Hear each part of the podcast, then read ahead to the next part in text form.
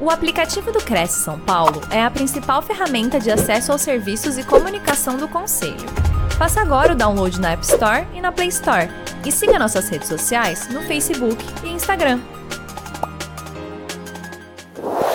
Senhoras e senhores, muito bom dia. Estamos aqui para mais uma live ao vivo com os nossos internautas do Facebook, YouTube e da TV Cresce. Hoje com a nossa palestrante, Cristina Rigotti. Bom dia, Cristina, como está você? Tudo bem? Bom dia, Márcia. Bom dia a todas as pessoas que estão nos ouvindo aqui, para que a gente possa estar compartilhando um pouquinho de informação que todo mundo sabe, na é verdade, mas só a gente pontuar algumas coisas. Sempre, né? Sempre é bom.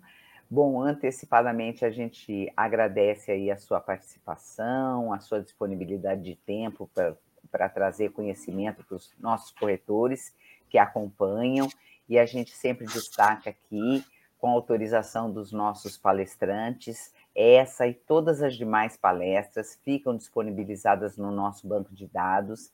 Então, a qualquer momento, você pode assistir novamente, indicar para um colega, é, precisou sair na metade, né? Então, tem toda a possibilidade de rever esse e demais conteúdos que contribuem demais, né? Conhecimento nunca é demais, ainda mais para a nossa rotina, são, são temas tão pertinentes para o nosso dia a dia, né?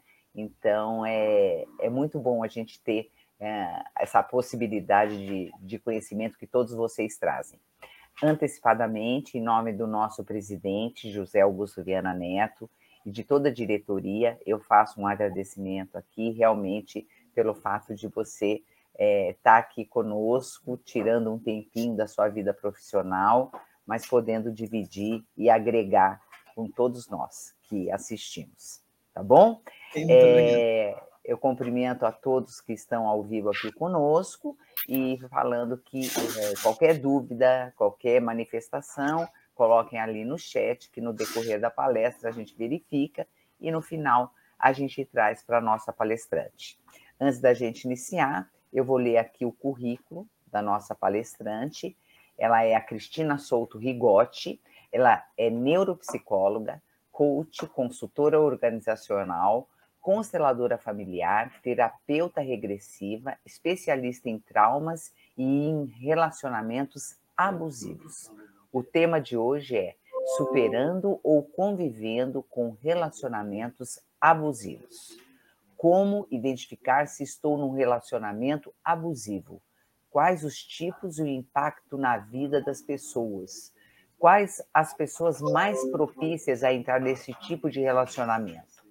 O que é contato zero?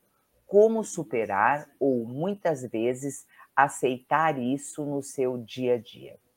Nossa, é um tema né, de imensa importância. Eu acho que esse relacionamento abusivo, a gente não pensa só no nosso campo afetivo, a gente tem várias esferas aí, no campo profissional, né? no campo pessoal, e tenho certeza que você vai trazer bastante esclarecimentos para a gente, Cristina. Eu te desejo uma excelente palestra e depois a gente se vê novamente. Muitíssimo obrigada mais uma vez. Obrigada e vamos começar, né? Então, vou compartilhar a tela com vocês. Voltando aqui. Então, quero agradecer a Márcia, agradecer ao Gilberto, toda a equipe do Cresce, o Viana, e agradecendo também o nosso passado, que é por ele que nós estamos aqui, vibrando pelo nosso futuro. E vamos falar um pouco, então, dos relacionamentos abusivos, já que a gente sabe que isso é um assunto que, como a Márcia falou, não é só no relacionamento amoroso, mas ele está muito mais presente no dia a dia, talvez até porque hoje a gente tenha, não que a gente tenha, mas nós estamos buscando uma consciência maior, e é isso que a gente vai entender um pouquinho é, a respeito. Então, a gente vai é, superando, trabalhando e superando e convivendo com relacionamentos abusivos, por que o convivendo?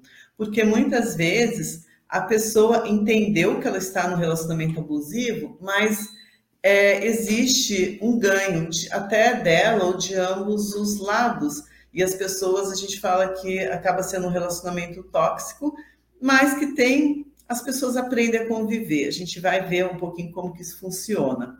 Então, é, eu acho que o mais difícil é a gente entender se está num relacionamento abusivo, porque as pessoas têm sempre um padrão de justificar as coisas que vão acontecendo na vida delas. Até porque é um processo de consciência mesmo, de psicoeducação. Então, sempre a gente fala, é um processo de psicoeducação no sentido de que como que eu estou olhando as minhas fraquezas, as minhas forças, a minha autoestima, e, e por isso que é tão difícil identificar quem está, a pessoa que está passando pelo relacionamento abusivo. Todo mundo percebe, menos ela. Então, o primeiro ponto é a limitação significativa em alguma área da vítima que não havia. Essa limitação é tipo assim: ah, olha, eu não posso nessa festa porque meu namorado não vai gostar. Ah, eu não vou ficar até mais tarde nessa festa, pessoa lá com 40 anos, porque minha mãe está me esperando para chegar em casa, porque tem as mães também são abusivas, como tem os filhos também. O outro é o pisar em ovos com muita frequência. A pessoa está sempre apreensiva é uma queixa muito comum que a gente escuta. As pessoas falam assim: ah, eu saio com meu namorado, mas eu nem posso olhar do lado, porque se eu estou num barzinho, eu olho do lado, ele já acha que eu estou dando bola para alguém, e daí ele já quer ir embora. Então, é sempre esse pisar em ovos, é uma tensão. A pessoa vive na tensão. Ela fala assim: ah, eu estou o tempo todo é, tendo que me reajustar. E isso é muito delicado. E às vezes eu falo para as pessoas: tome cuidado, porque às vezes esse tempo do reajuste ele pode criar umas sequelas bem complicadas. E aí a gente já entra nos danos emocionais e psicológicos, que é como se aquela relação é, fosse tão importante que a pessoa não, não se toca dos danos. Esses dias eu tive uma situação que uma moça me ligou chorando, que ela estava uma semana em casa no chão, porque o namorado é, falava tantas coisas ruins que ela não tinha força para levantar. Então ela e ela não entendia que ela estava num relacionamento abusivo. Ela queria só fazer terapia, mas ela não entendia. Ela achava que o amor dela superaria tudo aquilo, que ela que era culpada por estar tá passando aquilo, por estar tá, é, entregue no chão, no choro. O outro é o desequilíbrio na relação de poder. Porque nós entendemos, quando nós vivemos um relacionamento com alguém, esse relacionamento tem que ser bacana, tem que ser equilibrado, tem que ser leve, suave. E muitas vezes, muitas vezes não, quando entra no relacionamento abusivo, a, o abusador ele é maior, ele se sente maior do que a outra pessoa. Por isso que a gente fala muito da vítima. A pessoa que está menor na relação, ela acaba sendo de fato a vítima no processo.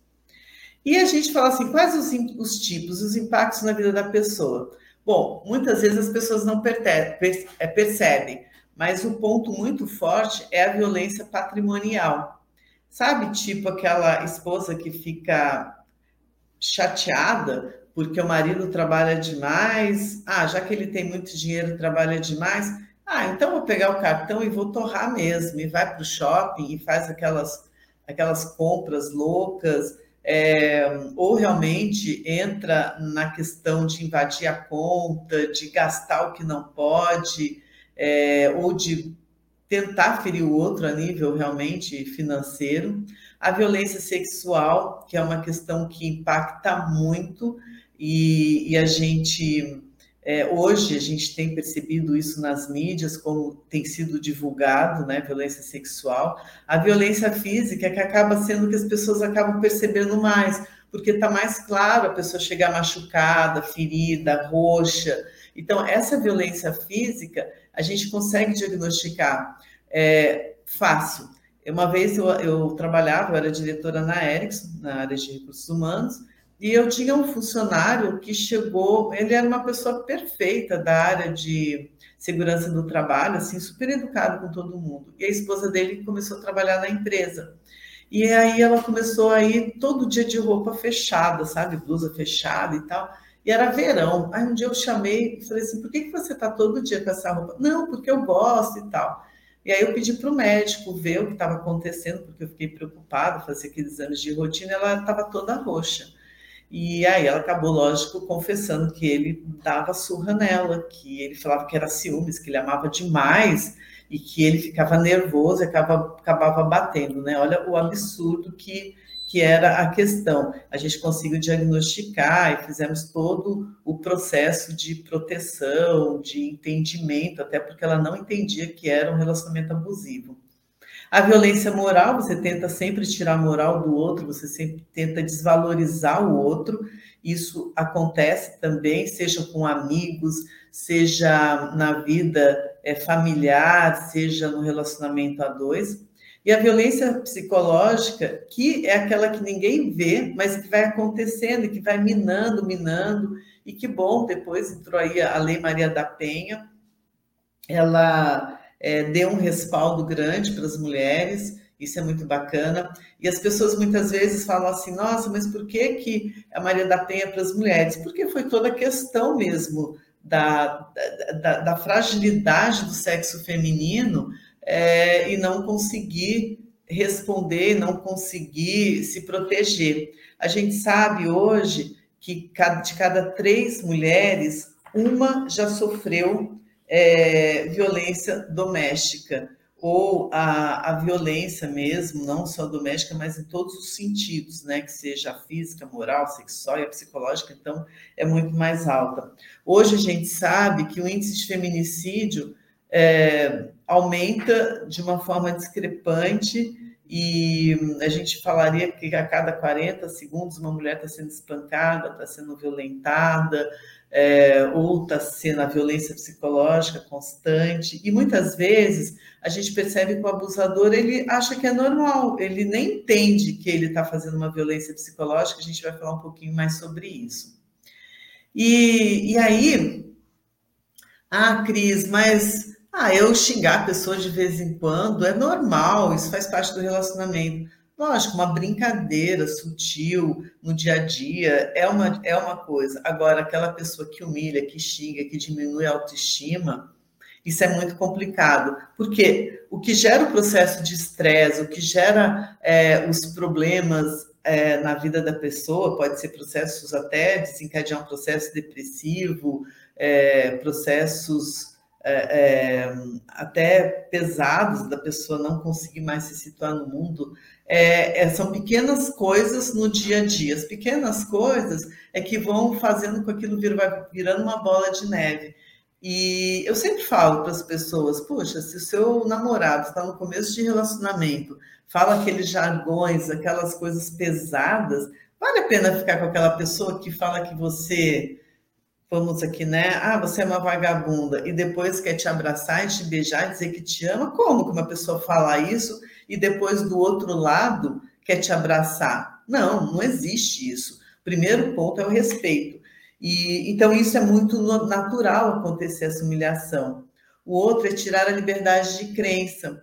Eu vejo muito isso nas famílias também, ou quando as pessoas vão, é, ah, vamos casar. Ah, eu sou é, protestante, ah, eu sou católico. Não, você tem que vir para a igreja protestante porque ela é melhor que a tua. Não, não existe religião melhor. Existe aquilo que você se identifica, que você sente em paz. Mas nós vimos muito isso. É, nossa, aquela religião horrível lá que faz mal para o outro. Não, não faz mal. Se a pessoa está se sentindo bem, e se a pessoa é fanática numa religião, isso é problema dela. Não é, é, não cabe a ninguém questionar quem, a crença do outro, e muitas vezes isso acaba acontecendo. É, faz, a, a fazer com que a mulher ache que está ficando louca. Quando a gente fala mulher, lógico, nós estamos até vendo todos os relacionamentos, mas a Maria da Penha, ela acaba englobando muito a mulher. É, então, falou assim, nossa, você... ela falou assim, nossa, eu tô louca, realmente, meu marido falou que eu não tô atinando bem.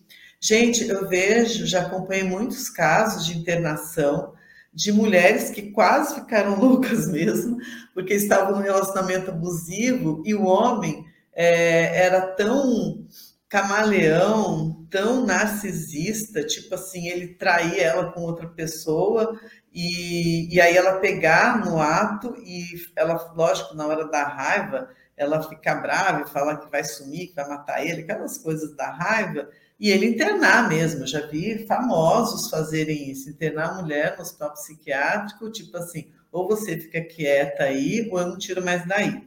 E, e a mulher acha que ela que estava errada. É, e a gente fala de novo da mulher, por quê? Porque os índices mostram que é, os relacionamentos abusivos, 97% acontecem com mulheres, 3% com homens. Ah, Cris, é porque esse índice é verdadeiro? Gente, as pesquisas, mas lógico, a N pesquisas.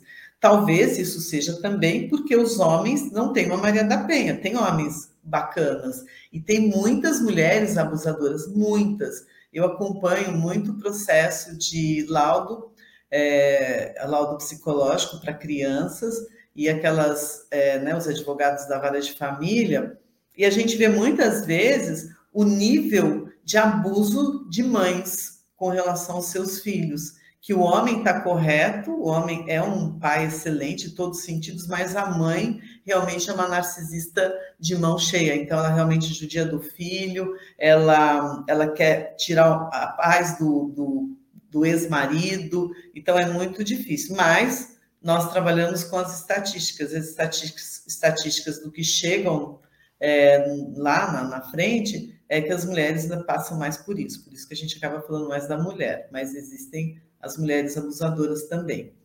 É, o outro é controlar e oprimir a outra pessoa. Então, o tempo todo aquela questão do pisar em ovos. Então, eu vou estar sempre né, controlando, expondo a vida íntima. Isso é muito delicado, porque às vezes em rodas de amigos começa a falar aquelas coisas picantes que não há necessidade, é uma questão só ali do casal. É, também tomar muito cuidado, muitas vezes, porque os jovens, algumas pessoas fazem fotos, colocam no WhatsApp, aquela coisa de ah, der uma esquentada no amor, e isso acaba muitas vezes caindo em mãos erradas e expondo aí a pessoa de uma forma inadequada. Atirar objetos, sacudir, apertar. Gente, isso é muito, acontece muito as pessoas chegam assim, não, Cris, eu joguei celular nele, caiu no chão, quebrou, porque ele me irritou muito, ele me tirou do sério. Puxa, ele te tirou do sério, aí ele vai faz a mesma coisa, pega o celular dela e joga também. Então, aí a gente vê o relacionamento tóxico. Então, tomar muito cuidado. Se é, essa essa força propulsora está tão forte, você não está conseguindo se controlar, é porque tem alguma coisa que realmente está errado nessa relação. O outro é forçar atos sexuais confortáveis, que também a gente escuta muito, por isso que a gente fala hoje as campanhas, não é não. E é, o outro tem que entender. Se o outro não entende que não é não, cai fora dessa relação. Ou comece a perceber que você está no relacionamento abusivo. Impedir a mulher de prevenir a gravidez, obrigá-la a abortar. Isso acontece também, tem uma forma, né, que se fala, já tem um nome americano que criaram para isso, então, tem até a questão do homem, ah, eu aceito usar camisinha, mas depois ele tira a camisinha. E, e aí ela está correndo um risco desnecessário sem o, o, ela estar acordando com isso. Controlar o dinheiro, reter documentos. Essa é outra forma, sabe aquela coisa? Só o marido é, que pode comprar as coisas, por exemplo, só o homem, ou só a mulher, o outro não tem acesso ao cartão, nada. Eu já vi pessoas falando assim: nossa, é, ah, eu não vou levar esse vinho, não, a gente no supermercado. Ah, não vou comprar esse vinho porque eu tenho que pedir para o meu marido se ele vai concordar de eu comprar o vinho, ver se pode, né? Então, isso também é uma questão abusiva. E o objeto de quebra da vítima, que a gente já falou um pouquinho aí. É, quais as formas mais comuns de abusos invisíveis? Invisíveis por quê? Porque quando existe o abuso é, físico, é, é fácil a gente ver, como eu falei para vocês. Tem a, a, questão mesmo do machucado, né? A gente vê no TV, olho, nariz. Esse, o ano passado acompanhei um caso que o cara bateu na, na esposa, ela perdeu uma vista, quebrou o dente, é, e aí foi, teve todo um processo Maria da Penha. Mas às vezes tem gente que tem um poder muito exacerbado financeiramente, e aí tudo foi é, resolvido de uma forma financeira e essa pessoa não pagou porque ela, pelo que ela fez. Né? Então, são as questões das leis, das justiças, e infelizmente é isso que muitas vezes acontece. Mas, enfim, então as formas mais comuns é o neg, então a crítica disfarçada de elogio, ou ofensa velada. É, isso ocorre muito, então fala assim, nossa, você é tão bonita, se fosse mais magra, seria maravilhosa. O que está fazendo? Está te chamando de gorda, né? Quantos casos que acontece isso? Para que fazer isso? Se eu te amo, eu te amo do jeito que você é. E quem diz que ser magro ou ser gordo é sinal de beleza? Isso é só um padrão, mas não quer dizer nada disso. A beleza está muito além disso, mas ele, é, acontece demais isso. Nossa, esse vestido em você está tão lindo, só que, puxa, olha a sua idade, né? Não podia ser um vestido mais comprido, tipo assim, olha, né? Tá feio.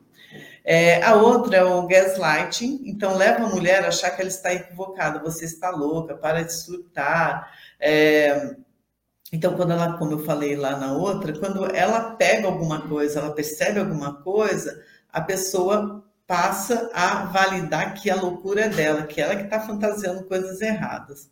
O outro é o interrupting, que interrompe a fala da mulher, desqualifica. É, isso é muito interessante. Um dia eu estava dando uma palestra, fazendo uma live, e um colega meu estava assistindo, e ele é uma pessoa super bacana, super séria e tal, e ele falou assim, nossa, Cris, eu estou muito preocupado com uma coisa. Eu falei, o quê? Sabe que eu faço isso com a minha esposa e eu nem percebo? Eu falei, sério? É, é assim, eu, eu viro e mexe como ela, é, ela começa a falar as coisas, eu já quero complementar logo, e eu já falo, nossa, eu vou ter que repensar isso. Eu não tinha me tocado que eu estava tendo um relacionamento abusivo e, de fato, eu estava desqualificando ela. E aí, depois, entra o mansplaining, tratar como inferior. O homem tenta explicar de forma irônica o que ela estava explicando. Isso, é, ele tem muito a, a linha do é, interrupting, porque tanto ele interrompe quanto ele vai é, falando de uma forma que ela se sente desqualificada. Como se ele é, ele fosse o bambambam, bam, bam, ele soubesse de fato é, os enfins, como se ela não tivesse o conhecimento que, a princípio, ela tem. E o outro é stall, stall, still thinking, remoção proposital e não consentida de preservativo, que nós também falamos lá na questão sexual. É, isso, gente, acontece muito. E sempre a questão é, puxa, se a mulher ela tem direito de se prevenir e, e não é só é, é, a prevenção em todos os sentidos. A gente sabe que as doenças estão aí, que a AIDS voltou a mil porque as pessoas não estão se cuidando, que doenças venéreas estão um índice altíssimo, e é, e é um direito da mulher se cuidar. E, e, logicamente, no momento que ela está se cuidando, o outro também está se cuidando, mas isso é muito mais comum do que se imagina. E o stalking? O stalking é muito natural quando acabam as relações, os relacionamentos. Nós vemos também muito nas questões dos feminicídios, que é aquela perseguição obsessiva da pessoa que invade a intimidade. É, eu acompanho muito isso em casais. É, então, termina a relação, a, o relacionamento, o homem acha que é, que não, que é só um momento, que ela tem que voltar, porque ele é o amor da vida dela, porque, lógico, ele manipula. E quando ela começa a tomar o processo de consciência e não quer mais continuar aquele relacionamento, ela acaba que é, ele, ele, fica, ele fica assim muito. Ele não aceita. Eu já acompanhei casos do homem comprar arma e falar para mim: eu tenho a arma aqui, eu vou matar a minha ex é, porque prefiro que ela morra do que ficar com outro. E no fundo, gente, o que, que acaba acontecendo? Os, os casos de feminicídio é isso, eles não aceitam o término e acabam realmente perseguindo a pessoa e fazendo as diferentes formas de atrocidades. É, porque no momento do repente, porque acha que ela pertence a ele e, e ele tem tanto aquela questão, muitas vezes, é, questões não resolvidas, de um amor interrompido, de dores na vida dele, que ele acha que aquela pessoa ele pode manipular e tem que aceitar tudo isso. Isso é uma, uma questão também que acontece muito é, nas mídias, no Instagram. Então, eu já acompanhei muitos casos da mulher é, terminar a relação, porque realmente era um cara extremamente abusivo, eu diria até psicopata, e mesmo terminando, entrando com contato zero, que a gente vai falar um pouquinho, é, a pessoa começa a criar diferentes perfis no Instagram e vai entrando, e aí a pessoa se toca, vai, é, bloqueia. aí começa a fazer contato por telefone, pelo WhatsApp, vai comprando. Eu tive gente que eu acompanho que compra um monte de chip e toda hora liga de um chip para ver se a pessoa atende o telefone, para ver se mantém contato. Então, é assim, o stalking é uma coisa que gera um estresse muito, muito grande, porque eu falo que sempre é quando a pessoa é, é o perigo maior quando está no stalking, no meu entendimento, perigo à vida da mulher, que são esses casos que a gente tem acompanhado na, nas TVs, na mídia. E aí, então, quais as pessoas que são mais propícias? Porque tem mulher, ou tem mãe, ou tem filho, ou tem amigos que nunca vão entrar num, num processo de relacionamento abusivo. E tem outras pessoas que, quando vê, elas já estão naquele processo. Elas nem percebem que elas estão. Eu também já atendi muitas pessoas, dos pais trazerem a pessoa aqui para um relacionamento, que, que, porque está percebendo um relacionamento abusivo, e ela nega. E ela fala que não, que todo mundo está contra ela, que o pai e a mãe está contra, que a psicóloga está contra, que os amigos estão contra, que o perfeito é aquele príncipe encantado, que na verdade o príncipe ele não tem nada. Então, nós percebemos que um dos perfis é a codependência, aquela pessoa que é codependente de alguém, ela joga a felicidade dela, a alegria, tudo numa outra pessoa. E se ela focou naquele namorado, ou naquele marido, e, e por acaso é uma pessoa narcisista, ou um psicopata, ela vai seguir aquilo. A outra é o esgotamento. Então, são pessoas que estão cansadas, desencorajadas de tudo. Aí aparece uma pessoa que faz tudo no primeiro momento, que paga a conta, que abre a porta do carro, que fala que você é linda, maravilhosa. Ela nutre a fantasia dela de ser a princesa, de ser aquela coisa romântica, fantasiosa, que as nossas crenças, a nossa formação acaba trazendo. É, em geral, também são pessoas mais suscetíveis à opinião dos outros. Então, ela está sempre fazendo as coisas para ser aceita pelo outro. A necessidade dela de ser aceita é muito grande, não por ela. O outro lado, que isso é muito natural das mulheres, é o maternal, a salvadora, a protetora. E as mulheres já têm isso muito forte da, da, do, da proteção, da salvadora. Então, por isso que elas também são alvo mais fácil algumas mulheres, lógico, tem mulheres que conseguem tirar isso de letra. Eu diria até a maioria consegue tirar isso de letra, e eles vão focar nas pessoas que são mais frágeis. Haja visto esses crimes é, pela internet, de homens que pegam dinheiro, que ficam lá falando, falando, ela é linda, maravilhosa, e aí vai pegando, olha, eu preciso depositar um dinheiro para mim, porque amanhã vai cair, eu te pago e não paga. E, bom, a gente vê N casos aí. As mulheres que têm esquema de culpa, de fracasso, ela se sente tão fracassada, tão incompetente, quando chega uma pessoa que fala que ela é, é competente, que ela é fantástica, no primeiro momento, ela acredita. É, nós percebemos sempre que essas pessoas que entram são aquelas que têm uma autoestima baixa, um amor próprio baixo, alta, baixa alta confiança.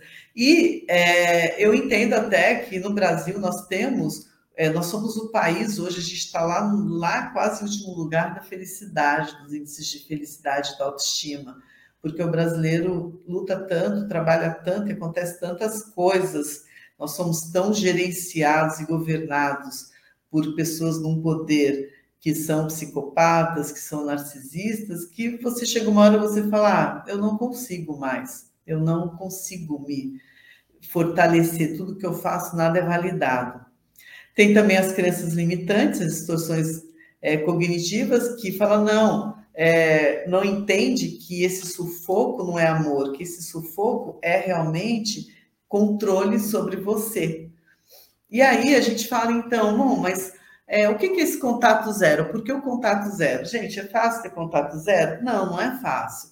É um desafio. Nós sempre eu aqui, quando eu trato as mulheres que saem, que estão em relacionamento abusivo, estão saindo de relacionamento abusivo, é, a gente tem que ser muito rígido. Contato zero é telefone, mídia social, é, é, amigos, mudar a rede de contatos, porque senão você não resiste. Às vezes, se aquela pessoa chegou perto de você, é a química, é o cheiro, é o olhar, você remete, você acaba se remetendo às coisas boas que aconteceram e você esquece das coisas ruins. Porque que bom, ser humano, nós temos, a maioria das pessoas, a tendência de trazermos as lembranças boas da nossa vida. Isso é muito bom, lógico. Mas quando você passa por um processo de relacionamento abusivo, de agressões, de, de, toda aquela questão de jogar culpa em tudo, porque o principal é que o abusador ele usa sempre que você é culpada de tudo. É, então você tem que realmente fazer o contato zero e tem e precisa usar uma rede de apoio para fazer esse contato zero, porque não é fácil. Lógico, de alguma forma, aquela pessoa nutria o seu ser, te dizia bom dia todo dia, te dizia boa noite todo dia. Então, de alguma forma, tinha um contato físico, de repente, na sua carência. Então, contato zero é zero. Não pode falar por telefone, por WhatsApp, por, por Instagram, por Face, por contatos de amigos, por relacionamentos de família. É contato zero mesmo. Por que esse contato zero? Porque a tendência do abusador é sempre fazer um ciclo abusivo. Então, eu sou lindo, maravilhoso, faço tudo que você quer, você é a minha princesa. Aí, mas você tem que dizer amém para mim. Você é, não pode olhar para o outro, você tem que estar tá só focado em mim, você tem que colocar roupas bonitas para mim. E aí vai gerando atenção, acontecem os incidentes, que são essas, essas tensões fortes, que ele fica bravo, que ele xinga, que ele te dá um tapa. Não, mas foi só um tapa foi só uma fala mais alta. Aí ele leva flores, é como se a pessoa se sentisse numa gaiola com a janela aberta e não consegue sair. Por quê? Porque no momento que a pessoa tenta sair da relação, ah, você é minha deusa, você é maravilhosa, me perdoa, eu vou mudar. Me desculpe, eu entendo que eu, eu fui errado e eu vou mudar. E aí a pessoa e manda flores, as flores mais lindas do mundo, e aí a pessoa vai, se reconcilia. E quando se reconcilia e, e, está de novo no poder dele, ele consegue ter o poder, faz a lua de mel e volta para o processo de tensão novamente, quando ele viu que ele conquistou. Então fica esse jogo de manipulação violento. É, e como que a gente supera? Ou você aceita isso no dia a dia de novo? Quando eu comecei a falar, é, no início, a gente estava falando assim, por que superar muitas vezes aceitar? Porque, infelizmente, essa é a realidade.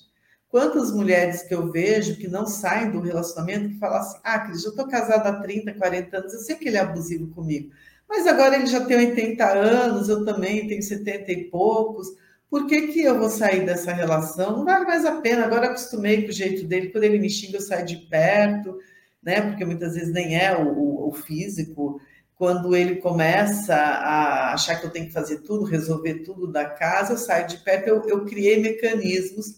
E nessa idade eu não vou sair desse relacionamento, dá muito trabalho. E tem muitas vezes a questão financeira também. Se a gente for morar separado, a gente não vai ter condições de bancar duas casas. Então, lógico, não existe o. A gente não pode julgar, a gente tem que orientar a pessoa e ela entender que ganhos ou que perdas que ela está tendo naquele processo porque até que ponto que aquilo está realmente afetando a saúde emocional dela, até que ponto, de repente, que ela tem que tomar medicação que ela nunca precisou, que ela tem que fazer, é, criar outros caminhos para cuidar dessa saúde emocional, porque o agente agressor está lá todo dia com ela. Então, como que você, ela pode até fazer terapia, mas se o agente agressor está todo dia, o que, que é o melhor? É o afastamento, e ela está constantemente com aquela pessoa, isso é muito complicado. É, com mães, mães narcisistas, isso também acontece muito, que a gente fala, a pessoa casa e se afasta um pouco, não relaciona no dia a dia. Então fica mais fácil. É, eu entendo, ah, eu, eu vou lá ver minha mãe uma vez por mês, uma vez cada três meses. Tudo bem, você cumpre a sua missão. Eu tenho gratidão à minha mãe pela vida que ela me deu, mas eu não tenho que amar uma pessoa narcisista como uma mãe narcisista nunca vai conseguir amar um filho. Ela vai conseguir fazer jogo, chantagem, mas o amar não consegue. Em geral, ok? Porque tem diferentes níveis de narcisismo que não dá para a gente falar aqui hoje. Bom, outro é conhecimento. Então, o eu posso superar se eu tiver conhecimento, se eu tiver entendimento. E é bacana que hoje a gente tem uma rede de pessoas aí, um ajudando o outro, muita orientação sobre esses tipos de relacionamentos abusivos. E o conhecimento leva à consciência. Então, só através da consciência que a gente pode entender qual que é o perfil desse abusador, como que ele entra na tua vida. E tem alguns estudos que mostram que é, se você saiu de um relacionamento abusivo, você tem que estar muito mais ligado e se tratar para que você não entre de novo no relacionamento abusivo, porque é, o abusador ele tem um perfil muito claro. E você tem que entender esse perfil muito claro logo no início, porque depois que você entra, você pode até repetir um relacionamento abusivo sete vezes, de acordo com alguns estudos. Ou você pode entrar e sair da relação com aquela pessoa sete vezes. Então, vamos aí. Eu tive uma amiga que ela entrou em três relacionamentos abusivos: primeiro marido, segundo e três, de bater mesmo, era violência física. Ela era da área da saúde até que o terceiro marido, numa dessas discussões que eu te amo, você não me respeita, ele falava, né? E aí você olhou para outro cara e tal, e deu uma surra nela, ela foi parar no hospital, quebrou uma costela, ficou internada, teve BO, tudo. Aí ela entendeu que ela estava no relacionamento abusivo, porque até então eu falava, mostrava, ela não conseguia ter a consciência. Então não adianta você falar sai do relacionamento, se a pessoa não tomar consciência, ela não consegue sair. Então, a gente vê que o perfil principal são os narcisistas, são aqueles antissociais que não querem se relacionar com ninguém, os psicopatas que dominam muito, o psicopata não é aquela pessoa que vai matar, que vai dar um tiro, que vai dar uma facada, muitas vezes pode ser aquele, aquela pessoa que vai te detonando no dia a dia, que sempre ele vai fazendo um jogo de poder, porque ele não tem reação, ele não tem emoção, então para ele fazer isso é muito fácil. Os paranoides, porque vão criando questões que não existem, a personalidade histriônica, que é aquele que ele tem que ser o centro das atenções, todo mundo tem que fazer tudo para ele o tempo todo. É, é isso que a gente, né? Então, esse é o principal perfil, lógico, tem muitas outras coisas. E aí, enfim, né? Como que a gente vai trabalhar, aceitar, superar? O primeiro ponto é o trabalho de prevenção, ter conhecimento, ter entendimento. Depois você detectar, ah, realmente eu estou entrando no relacionamento abusivo. Na dúvida, gente, cai fora. Cris, mas ele é tão bacana, ele é tão carinhoso. Presta atenção às pequenas falas. Presta atenção às pequenas reações. É, é uma coisa, assim, muito interessante, sabe? É, o chefe manipulador, por exemplo, ele é abusivo, né? Ele é, decide sempre, ele é o líder. Aí, quando ele quer escutar de um processo, ele cria uma forma que todo joga funcionário por funcionário, um contra outro, aos pouquinhos, no dia a dia. Quando chega na reunião, aquela pessoa vira o foco e é o ruim, e aí exclui. Então, é, para vocês verem, são pequenas coisas para a gente detectar. Autonomia. É, a gente tem que ajudar essa pessoa a sair do processo é o modo de superar. Ela é, entendeu o que está acontecendo. Eu já tive casos assim é, de, de homens abusivos, principalmente a nível sexual, é, e, e aí a família tem que se envolver mesmo, sabe? A família, o pai, a mãe de ambos os lados, e fazer o divórcio e contato zero, a família tem que entrar na história porque o filho era um abusador em todos os níveis, assim, cruéis. Imagina para a família como é difícil isso, né, de ambos os lados. Reconstrução dessa pessoa, entender as distorções negativas, que amor é amor, amor não é manipulação, é, que amor não leva culpa para ninguém, que o amor tem que ser leve, não pode dar medo, não pode pisar em ovos. Então, reconstruir essas crenças que foram criadas é, essas lesões emocionais que foram feitas, é, e começar a fazer a manutenção dessa pessoa num outro nível mais elevado. Atenção a esses gatilhos, as memórias dolorosas. Muitas vezes a gente até fala assim, traga a memória dolorosa assim, para você entender que ele pode falar que você é linda, maravilhosa, mas que depois ele vai te bater. Então, traga aquela vez que ele te bateu. Como que isso aconteceu? Então, ele, a pessoa é, criar ojeriza, criar, sabe, aquela coisa, é, entender mesmo que aquilo, ela não precisa mais daquilo que causa tanta dor a ela. Aí entra a renovação. Essa renovação é bem bacana, eu acho que é um, um ponto extremamente importante, porque todo mundo vê que você está num relacionamento abusivo, menos você. Então, ter uma rede de apoio. O que é a rede de apoio? É a família, se for possível, são as amigas. Geralmente, as amigas fazem uma rede de apoio mais do que os amigos, mas tem homens também muito bacanas, sensíveis, que ajudam nessa rede de apoio, fantástico. É, a psicóloga, a terapeuta holística, tudo o que puder ajudar a pessoa, a religião, tudo que puder ajudar, mas ter uma rede de apoio para é, buscar vínculos afetivos positivos. E efetivamente, a gente sempre fala, né, finalizando a, a nossa live aqui, é, que é, não toma muito cuidado quando a gente acusa a pessoa, que fala assim, nossa, ela é uma lesada, olha, ela está num relacionamento abusivo. Será que não percebe que o cara está abusando? Será que ela não percebe que aquela amiga só se aproveita dela, só quer levar vantagem? Será que não percebe que aquela mãe só explora ele? Então, gente, quem está de fora entender o relacionamento abusivo é mais fácil, mas quando a gente está na relação é muito difícil. Por isso que tem que tomar muito cuidado com os julgamentos. Não adianta a gente falar para a pessoa sai disso, porque se a alma dela, né, se o coração dela ainda não entendeu, ela não trabalhou o processo de consciência, ela não vai conseguir sair.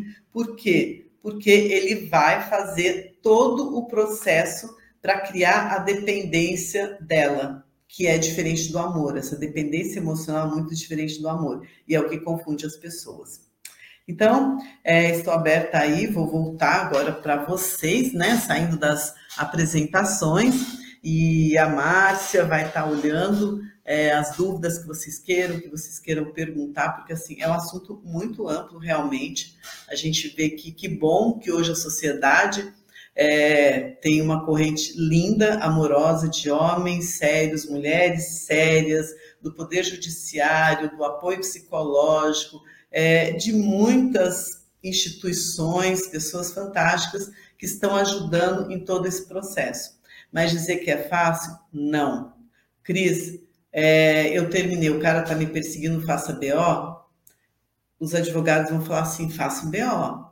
Mas a gente vê que muitas vezes a medida protetiva não resolve.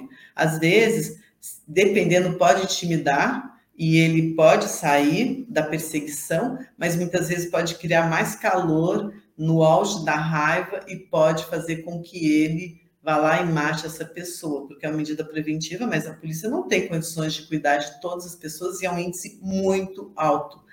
Ah, mas aumentou? Aumentou sim na pandemia, aumentou porque as pessoas acabaram se convivendo mais juntos. Só que antes também não tinha a divulgação, não tinha informação, então era difícil você até tem índices. Hoje a gente está conseguindo acompanhar mais facilmente. Ok? Obrigada, gente. E eu vou agora voltar aqui com a Márcia para a gente poder é, ver as dúvidas, né? Nossa, Cristina, é um tema, é um tema realmente chega a ser, infelizmente, ele chega a ser instigante, né? É. Mas instigante aí para a gente buscar um pouco de conhecimento, mais informação, porque é um tema aí que assusta. Eu até vi aqui, estava acompanhando, lógico, né? E assim, você logo no início, você traz um número assustador, né? Que 97% desses casos abusivos, eles são em mulheres. É, infelizmente, obviamente, uhum. obviamente, a gente vê o, realmente o relacionamento abusivo, a gente associa mulheres mas eu não imaginei que esse número fosse assim tão, tão grande, tão grande. E uma curiosidade que me, me veio, tipo assim, esses 3% de homens, relacionamentos abusivos, é, são, são as mesmas situações, tipo assim, agressões ou uh, situações verbais de abuso, o que chega a ser? Tipo assim, se tem alguma coisa muito diferente das mulheres, porque, mas assim, é um número assustador, né? É homens que são abusados, né? Que você está me perguntando? Isso, 3%. Isso. Olha, são as mesmas formas de abuso, é de bater. E eu acompanho clientes. Uma vez eu tive um cliente que ele tinha se separado da esposa, porque a esposa realmente era uma, uma psicopata. Ele separou, ela ficou com a guarda dos filhos, e ela é, começou a mandar WhatsApp para ele xingando, assim, bem agressivos, né? Só que ela colocava naquele temporário, então ela ia, é, ele não conseguia salvar, não conseguia gravar as coisas que ela estava mandando de, de um assédio moral mesmo em cima dele. E, e, aí ele foi chegando um momento que ele ficou tão irritado das ameaças, que falava que ia acabar com o dinheiro dele, que ia acabar com os filhos, que ia matar os filhos e tal, tal, tal. Ele ficou tão irritado que ele falou assim: antes de você fazer isso, eu mato você e mato todo mundo, porque eu não aguento mais. Escreveu isso. E ela deu print. Escreveu, ele funcionário público, ela levou isso para advogado, porque o objetivo dela era acabar com o cara, porque ele tinha saído da relação. E aí ela levou para advogada, a advogada entrou com uma, com uma ação e essa pessoa ficou presa um mês. Foi direto, não ter, foi direto ser presa com isso. Então, eu sempre falo assim, aí ele veio depois que ele saiu da cadeia, ele veio ter comigo, porque daí ele entendeu que ele tinha que ter controle emocional, porque ela tirava ele da casinha. Lógico que ele não ia matar ninguém, ele era uma pessoa super tranquila, mas tirou, foi um abuso, assim, o limite. Agora eu também tive, há pouco tempo, tive um outro caso, é, que a mulher também extremamente narcisista, ela batia nele, jogava celular, e ele com medo por causa da Maria da Penha, então ele até ficava assim, imobilizado, sim, sim. com medo dele ter alguma reação e de repente machucá-la, porque em geral eles são mais fortes que as mulheres, e deixar um roxo, alguma coisa de segurar. Mas assim, chegou uma hora, ele falou assim: eu não aguento mais apanhar dela, eu não aguento mais isso. E até fez BO, mas a Maria da Penha, o BO é para as mulheres, o homem não tem essa proteção. Hoje eu falo que a Maria da Penha é fantástica, mas tem muitos homens que são abusados também. Como também nas relações homoafetivas acontece demais. Às vezes eu vejo mulheres, eu tive já, já acompanhei uns casos de mulheres que sofriam violência, é, violência física do marido, ele é um grosso, ele me bate e tal. Aí depois teve filhos e tal, e depois ela entrou numa relação com outra mulher, porque ela falou assim: não, eu não vou mais passar por isso e tal, as mulheres são mais amorosas, tranquilas e começou essa relação. E aí na lua de mel estava maravilhoso. Depois ela pegou uma mulher abusadora também, que fazia a mesma coisa, até pior que o marido. E, e aí as duas acabaram vindo para terapia. Só que, na verdade, quando existe um abusador ou um narcisista é, real, ele pode até vir para o processo psicoterapêutico, só se ele tiver ganhos claros. Ah, então eu preciso ficar com essa mulher porque ela vai me dar muita grana, ela é muito rica. Então eu vou fazer um jogo, mas é um jogo, ele não vai mudar, porque a questão sempre é muito discutida. É um transtorno psicológico, é uma doença, e isso aí tem N discussões. Né? A DSM fala de algumas coisas, mas a gente não, não tem isso sim. Como que eu vou tratar se não é considerado uma doença? Ele não tem noção do que acontece, é um perfil, e que isso pode ser uma repetição familiar. É, então, assim, é difícil é, a gente lidar com essas situações. Eu, eu passei meu Natal, meu Ano Novo, acalmando agressões no celular. Chegou no final, dia 3 de janeiro, eu falei, vou voltar a trabalhar, porque chegou uma hora que não dava, eu tinha que realmente atender essas pessoas que estão nesse, que estão nesse processo e que não é fácil. Só para você ver agora, eu tive um caso também, o ano passado, que o rapaz era um abusador em todos os sentidos da, da mulher, tanto na questão sexual, na pressão psicológica e tal. E ele é, falava, aí ela conseguiu, no processo que a gente fez, ela conseguiu entender o perfil dele e conseguiu terminar, e a gente conseguiu, com o apoio da família, fazer todo o contato zero, tudo certinho. Aí um dia ele descobriu, por acaso ela atendeu um telefone, porque também contato zero ela não podia atender nada que ela não conhecesse, ela atendeu, ela abriu o WhatsApp e aí ele pegou, mandou uma gravação dizendo assim, uma com plástico na cabeça, falando assim: "Olha, eu vou me matar e você vai ser a culpada porque você terminou comigo". Aí ela ficou constrangida, mas falou: "Não tem mais nada com você", porque ela estava curada dessa doença, dessa dependência emocional. Você acredita que uma semana depois ele se suicidou mesmo, né, de enforcamento. E aí ela ficou com uma culpa danada e a gente aí teve que trabalhar a culpa dela, porque na verdade ela não tinha culpa nenhuma, ele tinha um transtorno, ele era um abusador. Então, para ver como é delicado mesmo, como você falou, a gente entrar nessa esfera é muito delicado, gera uma energia da gente, né? Eu que atendo esses casos, por exemplo, nossa, tem horas que não é fácil, porque a gente fica sempre assim, naquela. naquela. Corda bamba, né? Corda bamba.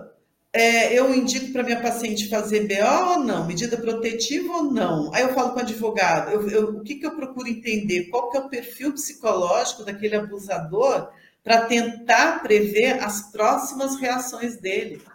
Mas assim, a gente está sempre em cima do muro, entendeu? Porque não é fácil, não é fácil. O poder que eles têm de envolvimento da, da vítima, gente, é uma coisa assustadora. É, é realmente. É, né, eu estava até falando, sabe, é, Márcia, porque a gente hoje está com jovens que, a princípio, tem tanta informação e a gente vê tantos jovens abusadores, tantos homens abusadores, tantas mulheres abusadoras. Como isso, com tanta informação? Então, até que ponto essa questão emocional hoje está tão. As pessoas estão tão doentes emocionalmente, por pressões, Sim. Sim. Por, por achar que não dá conta, por esse mundo que a gente está vivendo, pelo medo, pela desesperança, pela falta de fé. Então, é muito alto esse índice, que acaba dando, criando lesões, de um modo geral, em toda a sociedade. Eu acho que tudo isso que você colocou aí, né, essa falta de fé, todos esses que você colocou, eles acabam mexendo, obviamente, com a nossa autoestima.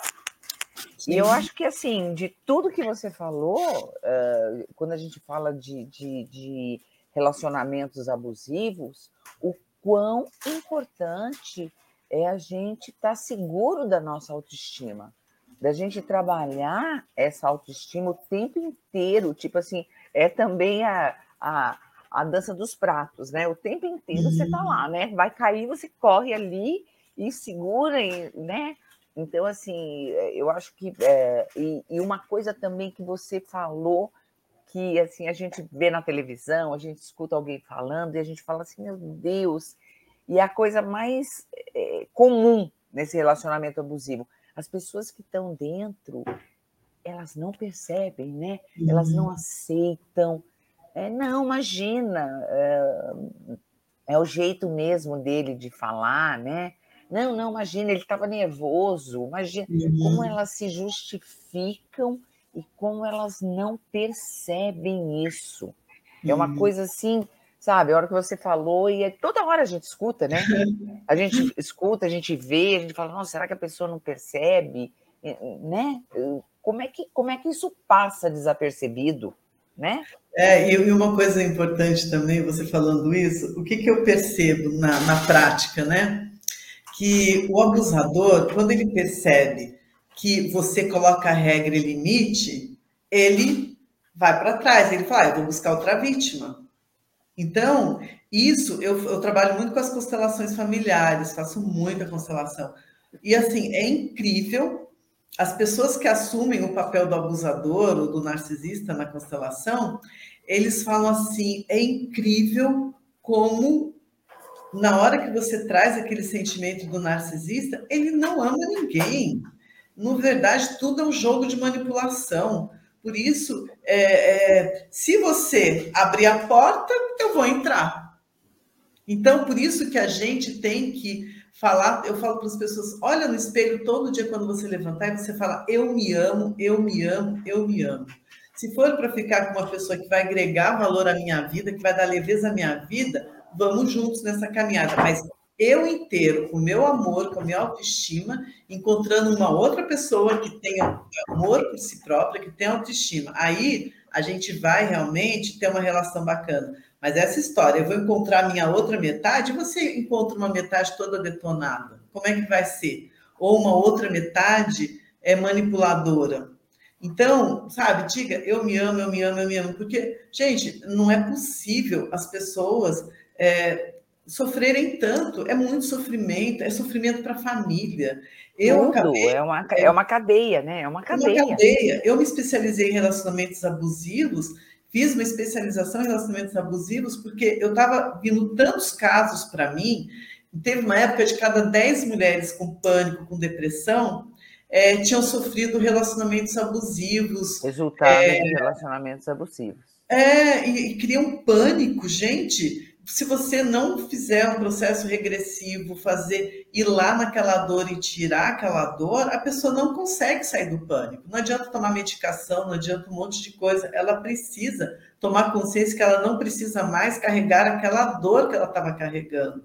Então, chegou uma hora que eu falei assim: não, eu vou me especializar nisso, eu tenho que estudar isso, porque a gente hoje entra com técnicas específicas para a pessoa ter a consciência e exercícios para que ela é, se fortaleça, porque realmente não é fácil. Por isso que a gente não pode julgar. A pessoa falar assim, ai, a minha amiga tá com relacionamento, o namorado dela é um abusador. Aí eu olho assim, e o seu, não é?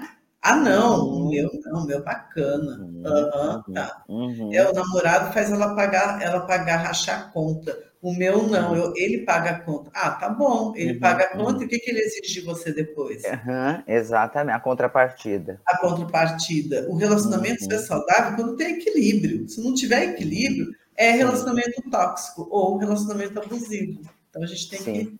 Mas é um... também, graças a Deus, é, não é um número grande, né? Mas é impressionante também mulheres que têm o poder que tem a sorte, que tem. Isso é sorte que a gente pode chamar, né? Ela acaba de sair de um relacionamento abusivo, ela entra em outro relacionamento é. abusivo. É uma coisa impressionante, né? É Mas é por causa do perfil, né, Márcia? É o perfil. É aquele perfil exatamente. de codependência, de salvadora. Esses dias eu estava conversando com uma, um amigo, um paciente, né? Que ele também não aceitava o término do relacionamento. Aí eu falei assim para ele: Ah, é, sabe, é, eu, eu, eu, falei, né, eu namorava um ano com um rapaz, foi verdade, namorava e tal, aquela paixão da minha vida. Ele terminou comigo, porque ele tinha entrado numa faculdade de medicina longe da nossa cidade, então não vai dar para continuar o relacionamento. Falei, puxa, um ano prestando vestibular, um ano, aquela paixão, a gente se dava super bem, terminou comigo. Eu fiquei frustrada, lógico, né? Ainda mais apaixonada naquela época adolescente, 17, 18 claro. anos. Claro. Fui, chorei duas, três horas no meu quarto.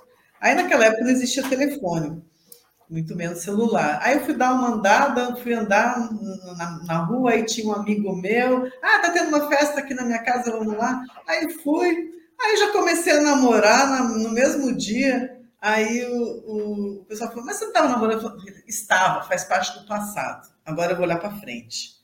Gente, sinto muito, chora, sofre, e encontra outro amor, segue a vida. Sim. Eu vou sim. ficar na dor. Se não me quer, por que, que eu vou amar quem não me ama? Não, eu vou amar quem me ama, porque eu me amo em primeiro lugar. Então, eu acho que é. o maior antídoto é se amar. Se é. amar. Eu sou filha de Deus, de Deus perfeito, e eu mereço é, ser feliz se eu sou filha dele. Então, eu aceito. E cuidar da autoestima, da autoestima, né? Acho que é fundamental também. É fundamental. Com certeza. Com certeza. É Bom, nós tivemos alguns internautas que nos acompanharam por aqui, né? O Maurício Sentini, desejando ótimo dia a todos e muita paz. É, o codinome Everdeen, dando bom dia a todos também e parabenizando pelo conteúdo. A Neiva Patrícia Cunha de Oliveira, dando bom dia a todos. Regina Bruno. É, a Neiva até trouxe aqui, né? Teremos outra live sobre os tipos de pessoas abusivas, e ela acabou de colocar isso, você, acabou, você trouxe o tema aí das pessoas abusivas, os psicopatas, né? Toda, todo o perfil dessas pessoas aí, né? É, tipos de pessoas narcisistas ela trouxe também que você tinha trazido essa uh, quando você classificou aí, né? Aí é, depois ela Patrícia, a Patrícia é uma querida, a gente esteve ontem juntas. Ah, que legal. Beijo. Ela colocou aqui. Muito interessante esse assunto sobre pessoas abusivas. E depois ela traz também parabéns pelo tema e abordagem. Precisamos muito mais de informações. E ela até trouxe uma, um questionamento aqui legal. É, quais livros você indicaria? Olha, tem muitos livros. Olha, até deixei separado aqui, porque como eu adoro ler e estudar, a gente uhum. nunca. Então, tem um livro bacana, Patrícia, depois, quem quiser, eu posso passar. Mulheres que Amam Psicopatas. Esse é um livro bem bacana, da Sandra Brown. Mulheres Inteligentes, Escolhas Insensatas, porque o fato dela ser inteligente coloca a insensatez aí também em cima. Os é, Psicopatas do Cotidiano. Tem um livro que eu acho maravilhoso, Mulheres que Amam Demais. Esse livro é da Robin Norwood, também é fantástico, Mulheres que Amam Demais. É, é, deixa eu ver o que mais. Bom, são os principais, gente, mas tem muito livro bom, sabe? Ah, com mas certeza. quando a gente lê, conteúdo, a gente né? já desperta muita coisa. Legal, legal. Ela até faz uma colocação aqui: a falta de informações nessa sociedade patriarcal sobre esses perfis abusivos, fica difícil as mulheres e homens diagnosticarem o, os que nos rodeiam, né? Uhum. É, realmente, é bem isso mesmo. Ela também fez um comentário aqui, adoro a Cris, né? Excelentes indicações de livros. Então é isso, Cristina. Bom, não tem como não agradecer todo esse conteúdo, todo esse conhecimento que você passou aí, que você distribuiu, que você compartilhou conosco. Mais uma vez, fica nosso agradecimento em nome do nosso presidente José Augusto Viana Neto e a sua diretoria, e que você possa estar conosco, assim, que essa parceria renda aí outras palestras, que você possa trazer outros temas tão importantes quanto este que você trouxe hoje, né? Eu te parabenizo e passo, antes da gente finalizar, eu passo para as suas considerações finais. Se você quiser falar alguma coisa, deixar alguma mensagem, fique à vontade. Uhum. Muito obrigado, Márcia. Obrigado a todos os ouvintes que estão nos assistindo agora, que vão nos assistir depois também. Obrigado, Gilberto, por todo o apoio, ao nosso presidente Viana. Eu falo nosso presidente porque meu marido também tem imobiliária, então sempre dei muito treinamento para os corretores. É, uma coisa bacana, Márcia, a gente falando aí da área né, do, do, dos corretores, os narcisistas, os clientes narcisistas, como os corretores sofrem com isso. É, nossa, eu acho que os corretores são os heróis, porque a gente vive com cada cliente que não é brinquedo, então, é, de repente, futuramente, a gente pode fazer uma live só sobre os clientes narcisistas. Bárbaro, bárbaro. Corretores narcisistas também, porque também tem, né? Olha, fica, fica aí a dica, uma dica é. que, com certeza absoluta, fantástica, e que pode trazer, assim, de repente, algumas técnicas que você pode até trazer, além de trazer o conteúdo, algumas técnicas até para o dia a dia do corretor mesmo, é, na hora é. desse encontro com esse cliente porque tem vezes que não é fácil, a gente não sabe é disso, né? Eu admiro o trabalho deles, porque olha, cada cliente que dá nó não valoriza o trabalho que eles têm, Sim. e é, é, uma coisa assim, sabe? É, a gente vê são os típicos narcisistas. Não adianta falar, ah, entra com processo contra o cliente e tal, por causa daquele imóvel. Gente, não é isso, é que é, é um desgaste, a gente sabe. Então, quanto mais você saber também diagnosticar isso no processo Sim, de vida, é, você se alivia, porque, nossa, eu já acompanhei tantos corretores entrarem num processo de depressão, porque estava contando com aquilo fechando, aí o cliente vai dar um nó e passa uma rasteira nele. Então, é um tema que a gente futuramente pode estar conversando, ajudando, dando mais luz aí às pessoas. Com certeza, Cristina, com certeza. Mais uma vez, obrigada né, é, pelo, pelo seu conhecimento aí distribuído para todos nós. Antes da gente encerrar, eu passo para conhecimento dos nossos internautas que estão nos acompanhando a nossa live de hoje, às 20 horas. É o nosso palestrante Reinaldo Paulilo, trazendo o tema Como se diferenciar nas vendas em um mercado competitivo. Então fica aí a dica para todos vocês. Mais uma vez o nosso agradecimento e até a próxima. Obrigada, Cristina. Obrigada, Obrigada.